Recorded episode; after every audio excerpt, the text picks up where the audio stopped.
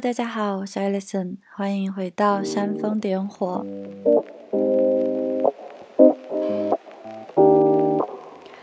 在上一期分享的内容还是迷茫。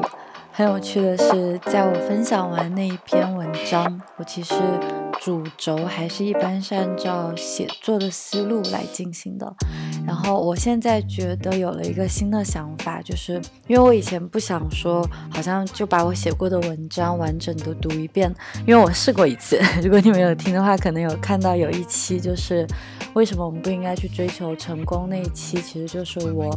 有在拿着我写作的那篇文章来阅读朗读了一遍，然后听起来就会有一点点机械化。然后，因为我自己也很喜欢听播客嘛，我其实更喜欢那种，好像这个主播或者是他们聊天的状态是更加自然的，好像更 organic 一点的一个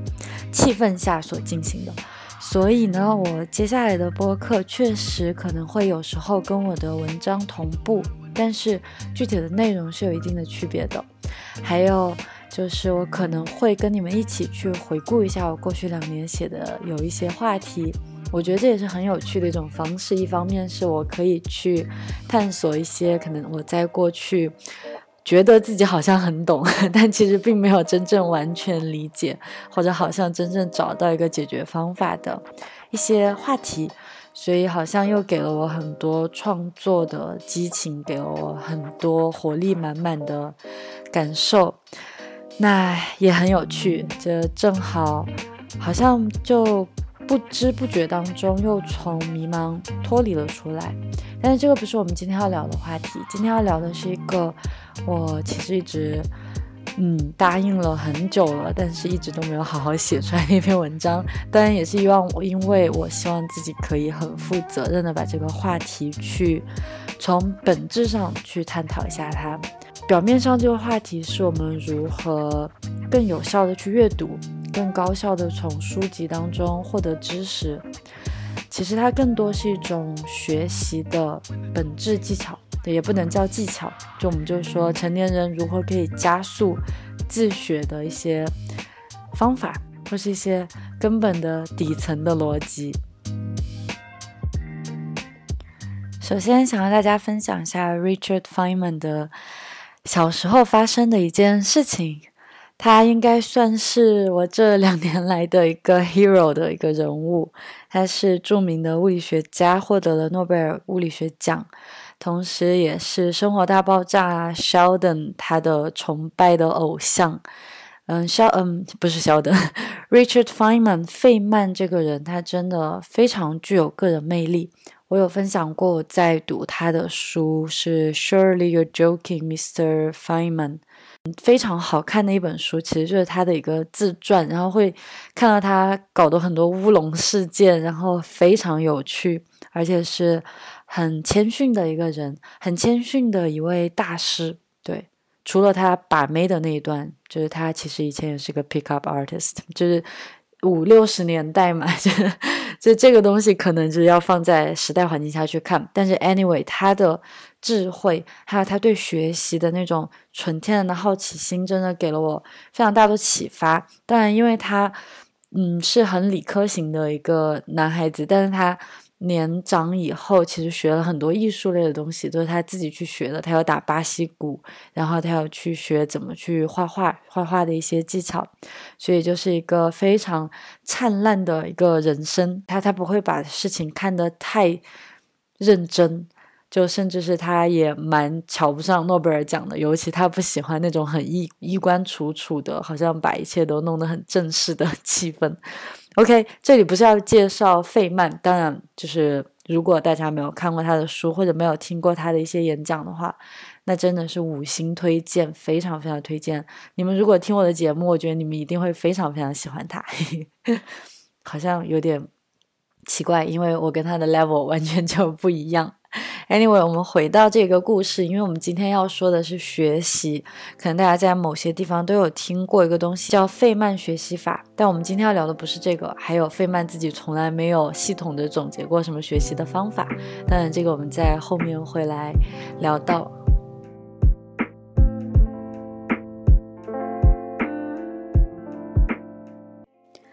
那第一个想说到的故事是费曼在小时候和他爸爸会在每一个周末都会去家附近的森林一起散步，可以感觉到他跟他父亲小时候的关系都一直非常好。他的爸爸给了他很多的启发，然后他就说。在周一的时候，那爸爸们都去上班去了，所以就剩小孩跟妈妈们。他们一群小孩子在玩的时候，就有一个小伙伴问他，就抓着他问：“哎，你知道这是什么鸟吗？”就是非常傲慢的、非常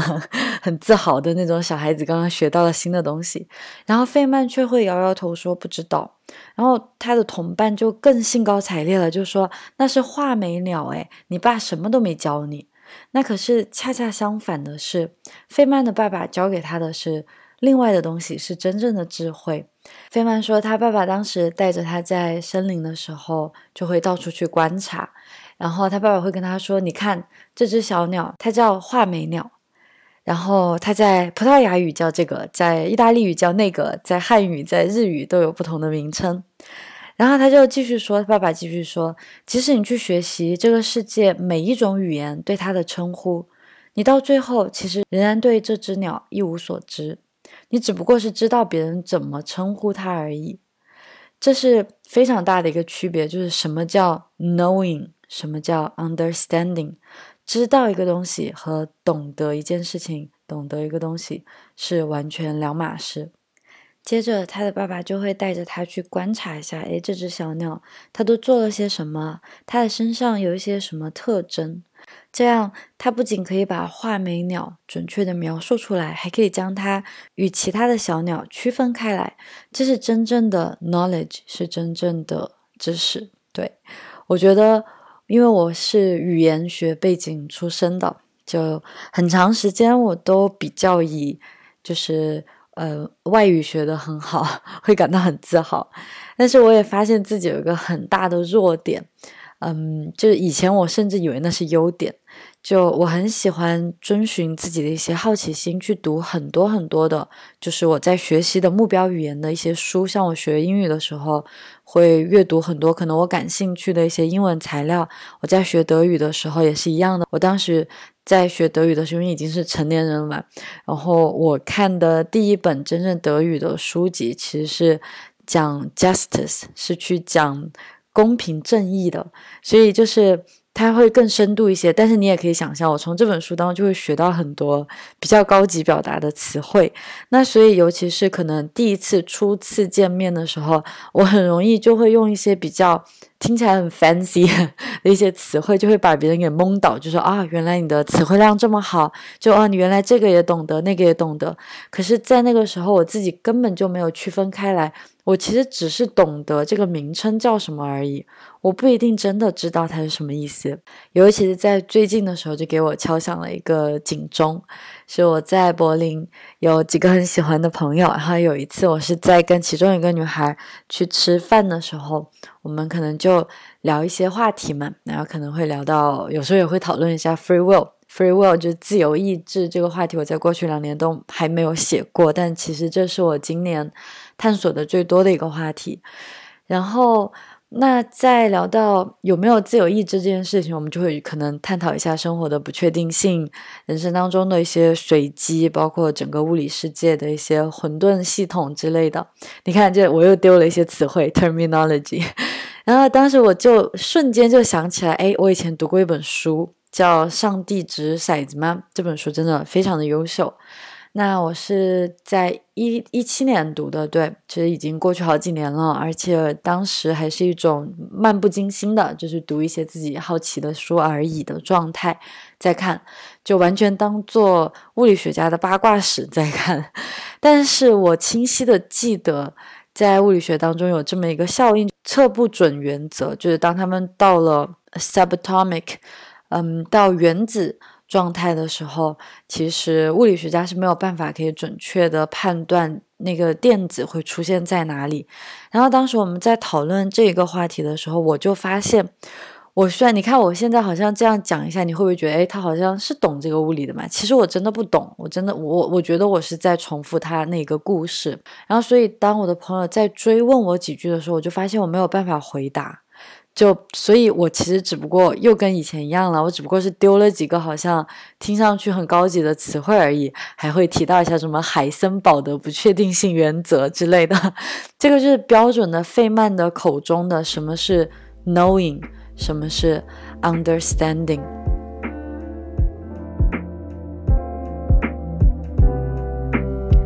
当然，也是因为这样的缺陷。让我更多的去思考，哎，那我可能我应该怎么样更好的去把握自己在学学习的一些点呢？因为我应该跟大家分享过，从今年开始比较系统性的、真正系统性的在做阅读的计划了。因为过去的两年其实都是嗯比较泛读的状态，就是我拿到什么感兴趣的书就读什么。但是今年我是非常系统，从教材开始。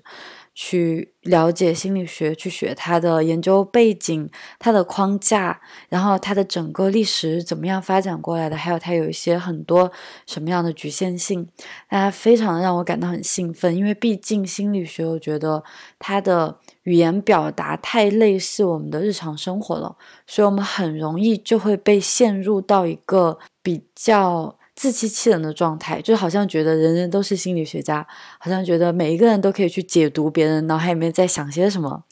嗯，这其实是非常危险的一种行为，我觉得。对，尤其是有一些自媒体会套用一些心理学的原则，就是反推，就他自己先有个结论，然后再去找一些心理学的例子去证明它是正确的，这是极度极度危险的。所以我是觉得非常的感激。我现在因为认识认识到了自己的缺点，或者认识到自己完全的不足，反而给了我更仔细，或者说更细心的一种态度。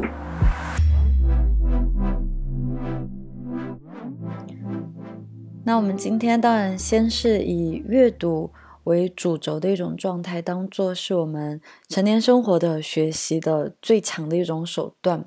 因为可能我们不像学生时代有那么多时间去听课，我们也没有考试。那真正的原动力真的是来自于我们的内心。可你是针对一个话题感到很有兴趣，想要更多的去探索。所以我想要跟大家好好分享两个方面，就是我们可以怎么样更高质量的去吸收到知识。那第一个方面，我想聊下的是时间；第二个就是内化。现在可以小试牛刀一下，我用我在心理学以及一些脑神经科学的角度和大家一起来讨论一下，我们怎么样去利用我们的记忆力。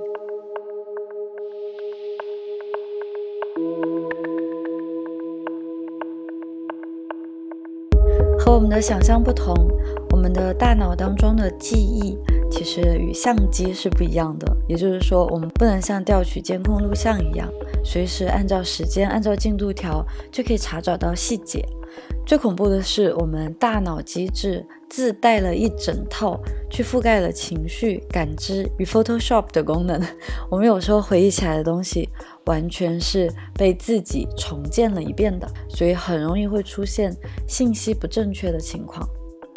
那么，在心理学当中，对记忆的基本定义其实也很像计算机的运行方式。它是指我们的大脑对信息，就我们每天日常接触到的一些外在的刺激，或者包括我们内部的思考，是对这些信息的编码。编码就是当我们在考虑、我们在学习、我们在有意识的去做出一个努力的时候，是编码的状态，很像我们打开我们的电脑在运行一个程序。接着是进入存储，对，我们需要有空间。那非常让人觉得欣慰的是，我们的大脑在目前的研究状态来看，甚至是可以说长期记忆拥有无限的空间，就你想存进去多少就可以有多少。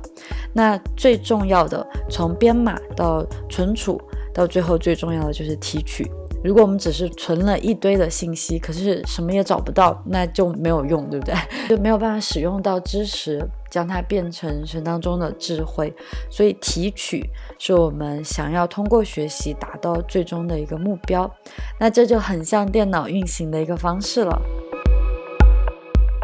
当然，前提是我应该要表达清楚，我们的电脑现在在运行的状态，它是自带 CPU 的，就是它有一个中央处理器。但是我们的大脑其实是没有一个发号施令的中央处理器的，没有一个小人，没有一个自我坐在那里决定我们要做什么事情。这个是脑神经科学，我以后在未来会跟大家更详细的分享的一些话题。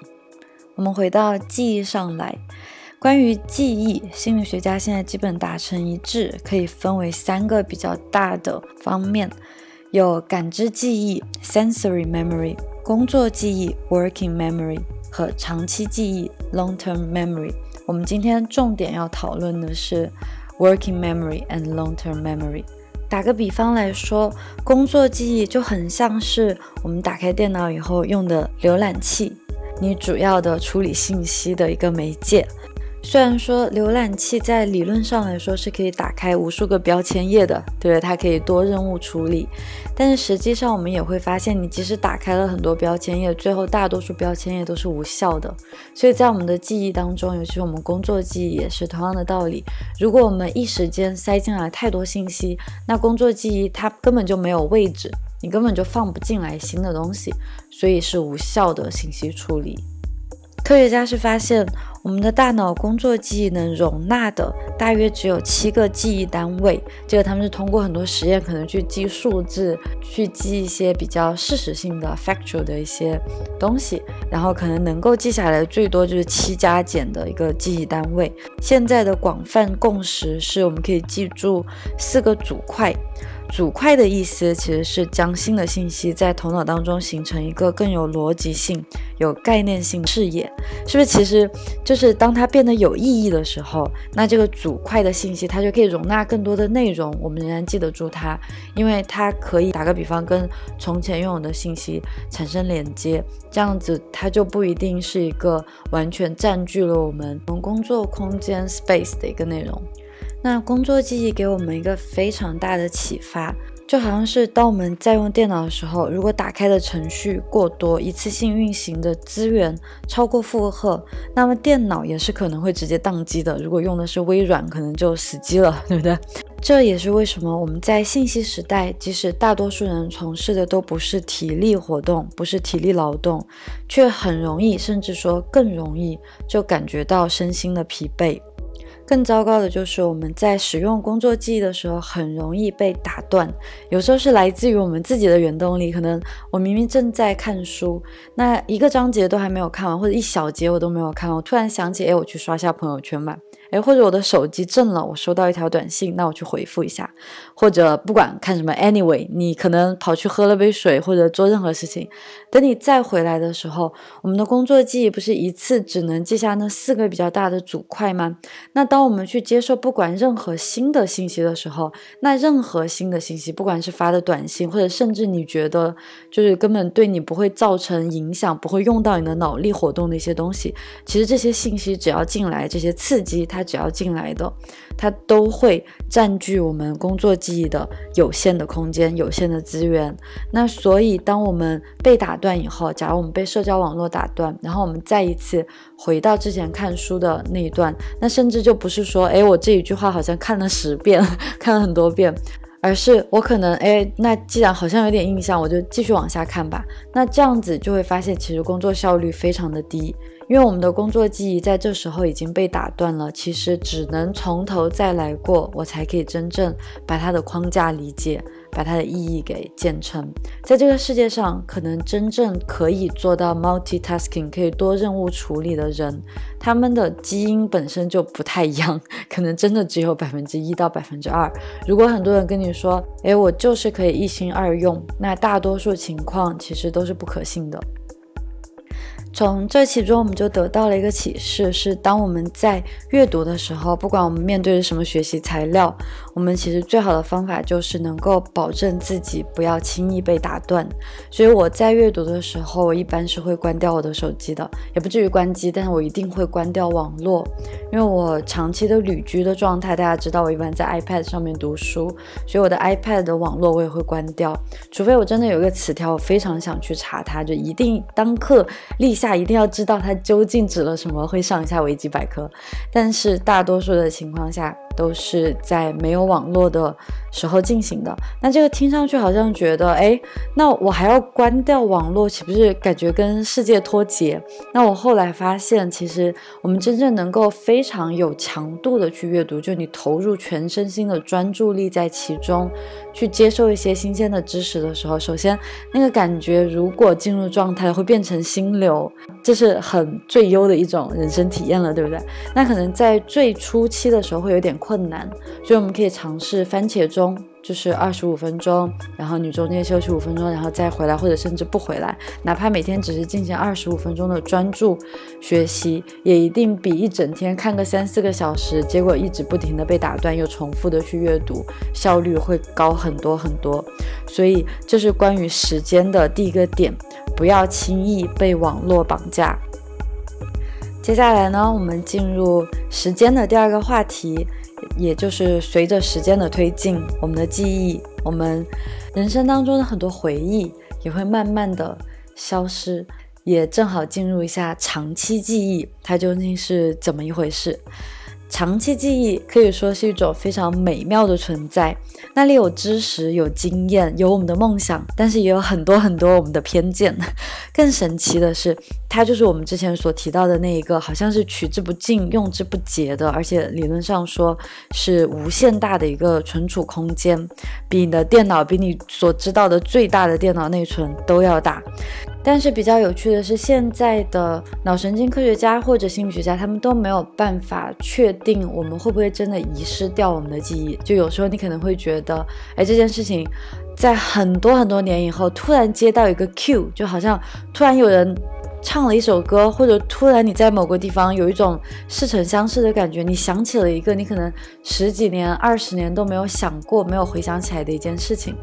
在搬到德国以前，我在上海生活了很长时间，而且我是完完全全将自己投入在那种城市的生活状态中。然后上海它有个很大的缺陷，是我后期的生活当中体会比较深的，就是上海它没有比较自然的一些景观。我记得我有在我我写的那部小说那篇短篇小说《野格与星辰》里面特别描述了这一段，就是。我走在路上，甚至觉得每一棵树都是被买来的，是这市政府花钱买来的。它们不是自然，虽然它是一棵树，但它更像是我在家里面去特地摆放的。然后，所以会让我觉得跟自然或者跟我们的根本那种作为动物的那种根性脱离得很远。对，OK，Anyway，所以，但是我从小是在一个比较自然的环境下长大的，因为我小时候在呃一片大学的校园里面生长，就非常自由的一个状态，嗯，接触非常多很多小动物，也接触很多大自然。然后搬到德国以后，德国的很多城市，它因为二战的原因，就是很多城市都已经被炸得完全体无完肤的那种。但是德国人很有趣，他们就。非常好的利用了重建的这一个机会，他们就决定说，既然我们现在城市都被毁了，我们就有了第二次机会去重新创造我们人类究竟想要一个什么样的城市。所以德国的城市绿化度非常非常的高，像我现在住在柏林，就真的到处都是公园，非常大的公园，在市中心有一片超大的公园。Anyway，这是它的一个特性，所以我一六年搬到德国的时候，我是住在斯图加特，在德国南部，它也比较小山丘的那种风格，我很喜欢。就有很多很多的蒲公英，我真的好多年都没有看到过蒲公英了。可能是我自己在上海也不怎么去逛公园吧，我觉得也有这个原因，所以就一下子让我回想起来我小时候跟蒲公英的一切的 interaction，就跟它之间的互动。然后那种心情就真的是不言而喻，所以科学家可能他们，我刚刚要讲的是，他们并不知道我们那些，就假如说我们高中学的知识，我们为了高考，我们为了大学的考试去死记硬背了很多内容，这些内容是真的消散了吗？就我我当然知道，我现在再去看《赤壁赋》的时候，我不可能一字一句的都完完全全将它背诵出来，可是当我再看到它的时候，它那种熟悉感它还是在的，尤其当我们在学习语言的时候，很长时间不用。可是你会发现，如果你再次尝试去使用它，它就会不断的又回到你的身边来，就这也是一个很有趣的现象。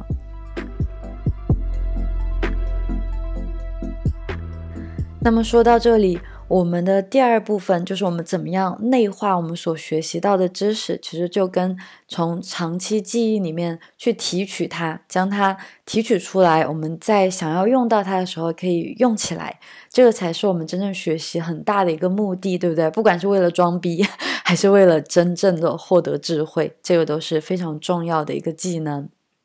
那在这个方面，我真的其实包括我自己，我都去看了很多方法论的东西。我在过去这一年也尝试过，我在知乎上看过，我在自媒体上看过。但是我一开始看到那些自媒体写的文章的时候，他们真的用的都很高大上的一些文字去表达哦，你要建模，你要有怎么样的思维模型，然后更不用说大家都在讨论的思维导图。这个其实我在。我们播客的前几期，我记得有一期是聊读过的书都记不住。对，就先了解我们的大脑是怎么运作的，有聊到过这个小点。就思维导图，它不是说它不好，但是我觉得有时候我们去疯狂的强调方法论的时候，会有一点本末倒置。因为我自己就发现，我很长一段时间我在学习的时候，我就会去看一下我记得那些方法论的笔记，我我怎么样将它们一个一个套进去。那其实有时候这些不一定是适合你的，就这个方法论，它可能对。嗯，那些很牛的知乎达人，对他们来说，可能已经早就形成一套系统了，对他们来说很简单。但是，我觉得我今天真正想要分享的关于内化的内容，不是给大家一个模板，你要去按照这个模板一二三层级的去套用，而是我觉得我们去了解它是一个怎样的运作原理。接下来你就会发现，你怎么样可以找到一个，甚至。其实很简单，那个方法真的很简单，嗯，这不一定非要用一些很高大上的词汇去描述他们，或者要把它变得理论化，就好像哎，你自己好像开了一个什么新的哲学学派之类的。Anyway，我想说的其实就是一个东西叫输出。我们在学习了知识以后，我们怎么样再加工这套信息，或者是我们只是标注出来，在书上标注以后，或者记读书笔记就结束了吗？这不是真正的学习，大家应该都懂，因为我们都是走过这些弯路才来到的现在。我高中毕业那年，我爸爸发现我的英语学得很好，其实他自己都很吃惊，因为我真的是三四线城市郊区长大的，然后我也不知道为什么，在当时我就可以就不是很流利，但是十六岁的时候就可以跟外国人去沟通，然后就会有很多爸爸妈妈身边的朋友，因为他们小孩可能大家都是同龄人，然后他们爸爸妈妈就会很好奇，就会来问我，就说：“哎。”怎么样可以把英语学好？我就记得我当时就我不知道，我真的不知道怎么样把英语学好。为什么我数学这么烂？就但是为什么我英语就可以比较轻松的可以学好呢？因为数学首先要说一点，就是它完完全全是一种抽象的知识。嗯，我觉得我在中学，甚至包括我现在，可能对抽象性的认识都不是特别的拿手。就所以，为什么我我觉得我学数学特别的吃力，就是我从来没有把它与日常生活结合起来。就我觉得这是当时非常大的一个吃亏的点。那英语呢，反而是它好像跟我的生活非常的相关，息息相关。那些说英文的人，他们在表达的情绪，他们在表达他们的需要，跟我用中文的时候是一样的。所以我很容易就觉得，哎，好像很能够共情，我很能，哎，我懂你什么意思。然后我就想要同时也从他们的角度去学习，我怎么样表达我的需要，我的情绪。那我在当时就硬着头皮给他们出了几个点子，我说：“那你们就多看电影啊，多听音乐啊，多背点词汇表啊，因为词汇永远都是一门语言的根基。”那可是到后来，我开始去写一套英语口语课的时候，才发现。其实不是说通过大量的重复，不是所有看美剧、看英剧的人英语都很流利，词汇量都很好，不是这样的。这个有很大的原因，真的就是与自我的相关度。我觉得一个与自我的相关度，也是一个与输出非常关键的一个逻辑点。就是当它与我极度相关的时候，我会有大量的机会去输出。对不对？会有大量的机会去剖析，甚至在大脑当中去玩味它。但如果我是不是为了输出，或者甚至说我不是为了懂得它，而是像我以前那样子，只是为了知道它、know 它，而不是 understand 它，那这样的情况，可能我的输出就我可能就没有输出这一项了。说实话，可能很多人写了读书笔记就没有下一步了。所以这是为什么输出，还包括我在过去这一年一直说的创造性的人生，嗯，它是非常值得去探索、值得去经过的一种人生方式。就是苏格拉底说的：“The unexamined life is not worth living。”没有经过检视的人生是不值得去这样度过的。所以说到现在，我想跟大家举一个例子，也是我在。一八年去印度学瑜伽的时候，很明显的感觉到的。我当时去印度学瑜伽，没有一个很明确的目标性。我并不是想要成为瑜伽老师，而且我在当时去学，有没有想过我在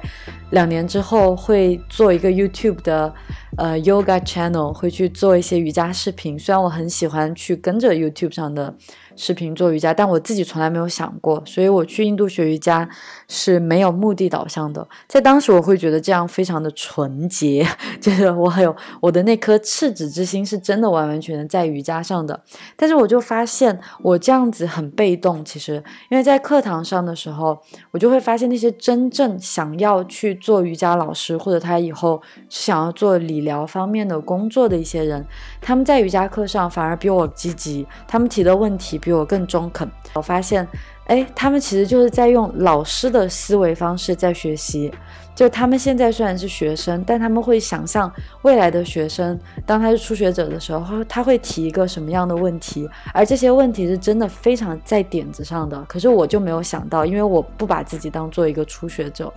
所以我觉得这很有趣。就是我把一个学生的思维方式转到了老师的思维方式。就是我在学习是为了我可以清晰的表达出来，那么这样的学习方式就非常的事半功倍。我觉得我先生其实他就一直是这样的一个人，我跟他在过去两年很多时候读了很多重合的书，但是我发现他对知识的汲取，然后以及。留存度就会比我强健的多得多得多。然后我最近就会在问他，就你怎么做到的？其实去年他就跟我解释了那个思维导图的那一片啊。但是其实他真正做的什么？是他甚至在读完一个章节，他有时候不会直接跟我说，但是他会自己在自己头脑里面去回想我刚刚读了什么。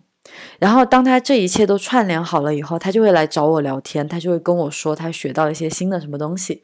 然后，我现在也会尽量，如果我学到一些比较新的知识点，我就会去跟他说。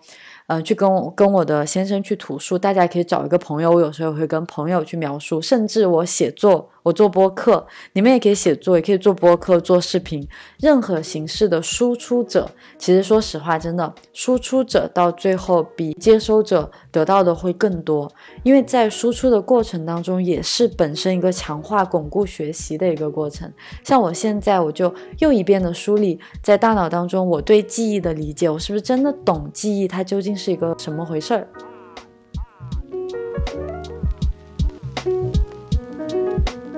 然后怎么样去把它利用起来，为我所用？所以其实这个输出，我自己悟出来的道理，就是 费曼很多年以前，或者甚至很多哲学家恐怕在几千年前就已经讨论过了，就是我们要去试着向别人讲述，试着用最简单。最最最简单的一些方法，去给别人解释你所学到的内容。像我今天打的比方，就是用电脑，用电脑，大家每天都在接触，一下子就感觉到工作记忆与长期记忆的一个区别。所以这样的以类比，尤其是去打比方的一些方式，就会更好的巩固我们对知识点的一些认知。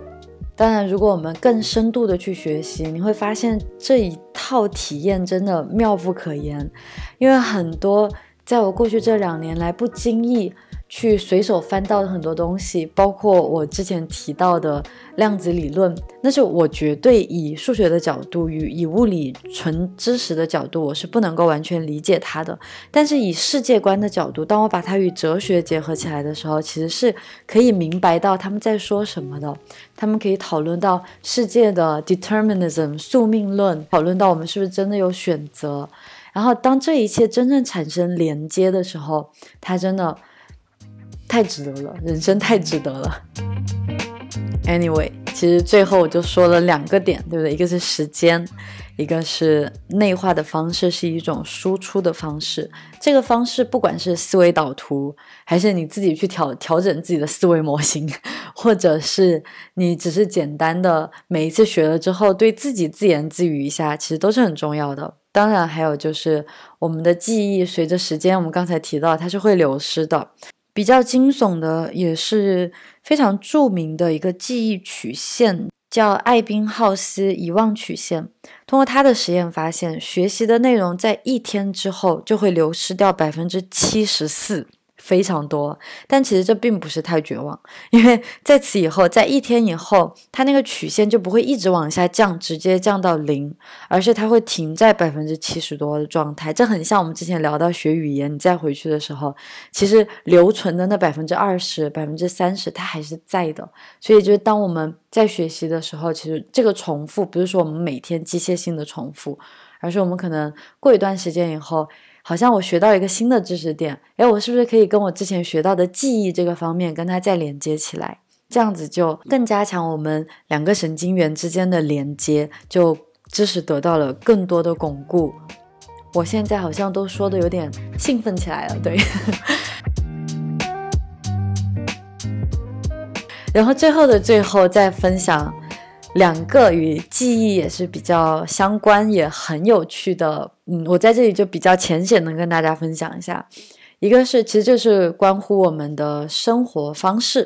一个是睡眠，一个是运动。OK，其实我们大家所有人从小到大都知道，我们要好好睡觉，然后我们应该要加强身体锻炼。大家都知道这两件事情对身体都很有帮助，很重要。那睡眠这个很有趣的事情是。我之前还写过一篇文章，其实就是阅读了一些跟睡眠相关的书籍之后，其实也是作为一种输出的方式。其实我们每天在睡觉的时候，不知道大家有没有看过《头脑特工队》，嗯，是 Pixar 的。叫 Inside Out，很有趣的一部动画片，它其实还蛮科蛮有科学性在里面。大家如果对今天的这个记忆感兴趣，如果没有看过，很推荐大家去看一下。然后在那个动画片里面，他们主要是讲情绪，但是 anyway，他们中间有经历到了一段，就是嗯，到了他们的长期记忆的那个库存区，然后就会看到有一些细胞在那里，然后他们会清理掉一些很久没有用过的记忆。那这个其实就是真正发生在我们。睡觉的时候，我们在睡觉的时候，一些细胞真的是会去去像橡皮擦一样把它们擦掉，因为不想要占用太多的空间。那更有趣的是，我们在白天学习的内容，在我们做梦的时候，尤其是快速眼动睡眠阶段，会得到更多的巩固，得到更多的延展。那这个，如果大家有去读那本书《学习之道》，其实他在里面也有聊到，就是一种是我们专注型的，一种是发散型的思维。就是当你休息的时候，你的大脑其实有时候还是在不停的加工你之前可能遇到的一个困境，然后很多时候就灵感在一瞬间乍现的这种情况，它不是真的。平白无故、空穴来风这样就来到的，而是你之前的加工，然后你现在的放松，然后让他得到了更多的灵感，更有创造力。所以睡眠真的非常非常非常的重要，就保证我们的睡眠状态。一方面是让我们的大脑更清晰，对不对？可以清理掉一些呃不用的记忆，还有就是可以巩固一些我们学到新的知识。那第二个要聊到的是运动。那运动，我这两年其实写的东西不少了，包括我今年开始养成了一些跑步的习惯，我到现在仍然在跑，而且是非常期待型的在跑步。就因为我很信奉有氧运动，我做瑜伽两三年了，但是瑜伽给我它更多是一种脑神经去跟神经系统结合起来的一种疗愈的方式，当然它其实也很有挑战的。但我这里想说的是，呃，瑜伽可能不能在一下子促进我的。嗯，血液循环或者血液流动，或者是我的心跳不会变得非常的快。那所以有氧运动可以带来这方面的刺激，而且很多科学家他们做出来的研究是发现，我们可能现在我在最初没有提到，我们大脑当中有一个部分叫做海马体，大家应该绝对听说过这个内容，对不对？这个海马体跟我们的记忆息息相关，但我们的记忆不是说所有的记忆都在海马体这里，但是它是一个非常重要的一部分。啊，对，海马体它很有意思的是，它每年都会流失，就好像到了二十三岁、二十五到二十五岁的样子，我们每年都会，呃，海马体的体积都会减少，这个是 aging，就是衰老的一个标志。这可能也是为什么成年人确实不如青少年的时期对知识的接受可以达到这么一个顶峰，这是这确实是真的。但是我们的经验。我们对知识的连接，还有我们之前在讨论工作记忆与长期记忆之间的关系，对这些可以给成年人带来非常大的优势。那但是这里要说的是，它的体积真的是 physically 它会改变的。嗯，那但是那些长期做有氧运动的人，嗯，科学家在在继续研究的时候会发现，他们的海马体不仅没有缩小，反而增大了。而且海马体还抑制杏仁核，杏仁核是掌管我们的情绪。OK，我现在都是极度的在简化这些脑神经当中的区域。杏仁核几乎就是可以这么说，它是管理我们的恐惧和情绪控制的。其实它是我们生存很重要的一个部分。对，如果我们没有恐惧的话，我们其实很容易就死掉了。那但是海马体跟杏仁核它们之间有一个相互作用的关系，就海马体越大的时候，杏仁核就会越来越小；杏仁核越来越大的时候，海马体就会越来越小。那这有什么区别呢？当你的杏仁核越来越大的时候，你的情绪就会一直处在一个焦虑。长期的压力就很容易带来杏仁核变得越来越大。那当海马体越来越小的时候，你可以想象一下，我们现在以最简化的一种方式来想象一下，那么记忆力是不是就会越来越不好？那当记忆力越来越不好的时候，那情绪会越来越糟糕，那记忆力会越来越更不好。这就是一个恶性循环。那一个良性的循环是什么？当我们去训练我们的海马体的时候，我们通过运动，我们通过学习，当海马体它可能有机会得到体积的增大的时候，杏仁核就会被抑制的更多一些。那在这个时候，我们杏仁核被抑制更多，我们可能就不会这么容易受到情绪的主导作用。情绪虽然很重要，但是在我们现代生活当中，它是很多慢性疾病的一个重大的元凶。我觉得这些有关脑神经的，我们在未来都可以慢慢慢慢的一起去探讨，一起去讨论，它真的很有意思。所以我想说的是，通过运动，那尤其是有氧运动的状态，甚至是散步，只要你能够将自己心率提起来，它都可以去为你的海马体。助一臂之力，这是不是会让人觉得很兴奋呢？我们其实，在锻炼的时候，不仅身体会越来越健康，甚至我们的大脑也会越来越健康。我记得有一本书叫《大脑健身房》，它是一本非常简单、轻松易读的，算是脑科学的科普入门级，就是超级入门级书籍。但是真的，嗯。如果没有读过，或者大家对运动的那个激情可能不是太大的话，我觉得可以去读一下。它给我带来了非常大的启发，因为我其实是一个比较懒的人，嗯，所以我需要通过很多很多不断的刺激，然后真正内化了这种刺激以后，我才会主动去做这件事情。所以，其实这是我们今天分享的内容。是我比较，嗯，就是真的有充足的去好好的准备，然后自己也内化了很多内容，嗯，是真心实意的想把它最底层逻辑的东西分享给大家。因为现在的这个网络上，关于学习、关于去强化我们的大脑、关于这类型的内容真的特别多。但其实老实话，如果我们仔细的去，看一下，我我们真的有时候可能看到下一篇内容，哎，怎么样学习效率翻倍什么，我可能还是想点开它。但是你真的会发现，当你看了无数篇以后，它的底层逻辑都是一样的。所以，当我们找到了底层逻辑的时候，我们就朝着这个方向去努力。到最后，你就会发现，学习真的真的是，嗯，我觉得是一种正向的多巴胺的刺激。运气好的话，它会让你上瘾，对，而且是正向的上瘾。就像 Richard Feynman 那样，费曼先生那样。好，这是我们今天的内容。我是 Alison，如果你感兴趣，也可以去阅读到文字版的。文字版我一般都发布在公众号与微信公众号，叫“醒 Awake”，嗯，就是醒着的醒。然后也在豆瓣上，艾丽森王可以找到所有的文章。ok 谢谢你在这里我们下一期播客再见。